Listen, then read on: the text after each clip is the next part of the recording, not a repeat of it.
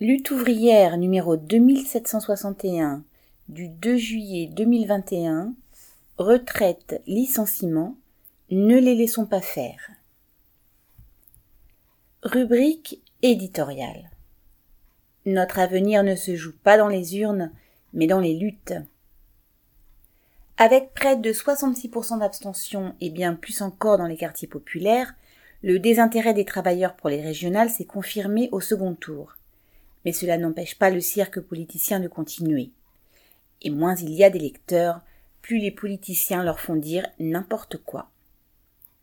Avec ses présidents de région reconduits, la droite crie victoire, tout comme le Parti socialiste qui utilise la réélection de ses sortants pour expliquer, avec 34% de participation, que le clivage gauche-droite est de retour et pour briguer le leadership à gauche. Heureusement que le ridicule ne tue pas. Sans pouvoir se targuer d'aucune victoire, les prétendants à la présidentielle de ELV se poussent du col en expliquant que l'écologie s'est imposée dans tous les programmes. Et c'est tout juste si la France insoumise ne voit pas dans l'abstention massive un plébiscite pour sa sixième république. Ils prennent tous leurs désirs pour des réalités. Quant aux grands perdants que sont LREM et le Rassemblement national de Le Pen, ils préfèrent parler des sondages pour la présidentielle. Tant que le monde du travail ne fait pas entendre ses intérêts sans ambiguïté, en intervenant directement dans les manifestations, les grèves et les occupations d'usines, la politique se résumera à cet entre-soi politicien, à des années-lumière des préoccupations quotidiennes et on aura droit à ce genre de mascarade électorale avec des partis qui nous jouent du pipeau sur la sécurité quand tout le monde sait qu'elle ne fait pas partie des compétences régionales et avec des candidats qui, comme Bertrand, Pécresse et Vauquiez, jurent leur amour et leur dévouement pour leur région quand ils lorgnent sur la présidence de la République. Dans ces régionales, les serviteurs des patrons ont encore fait la démonstration qu'ils se moquent éperdument des besoins vitaux de la population. Pourquoi les ouvriers de la fonderie MBF, qui vient d'être liquidée à Saint-Claude, dans le Jura, et qui vont se retrouver sur le carreau, auraient-ils choisi entre des politiciens de la bourgeoisie, tous à genoux devant le grand patronat? Pourquoi les territoriaux, menacés de perdre des jours de congé, iraient-ils voter pour ceux-là même qui les attaquent?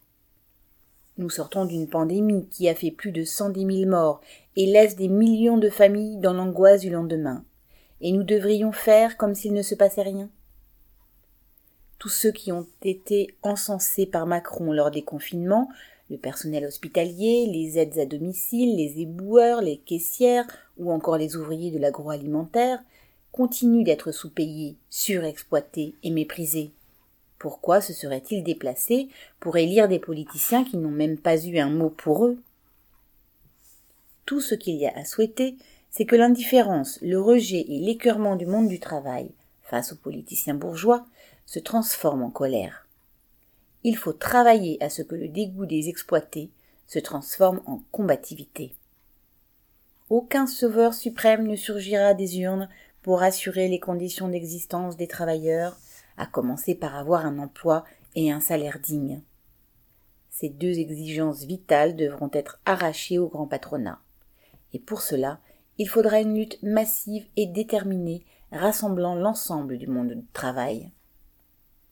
Nous avons tous besoin de gagner notre vie.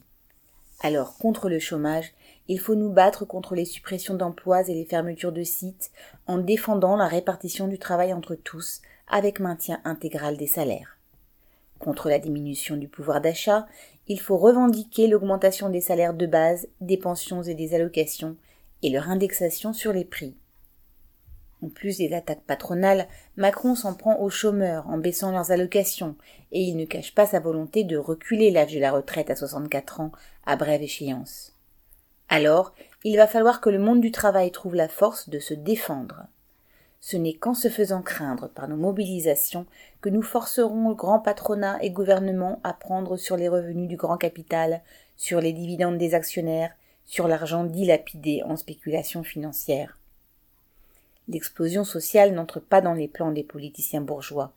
Elle doit être la perspective de tous ceux qui ne se résignent pas à la situation et qui ne supporte plus la démagogie politicienne. Et elle devra être orientée non pas contre les laquais politiques, mais contre ceux qui détiennent le véritable pouvoir, les détenteurs des capitaux, les propriétaires des usines et des banques.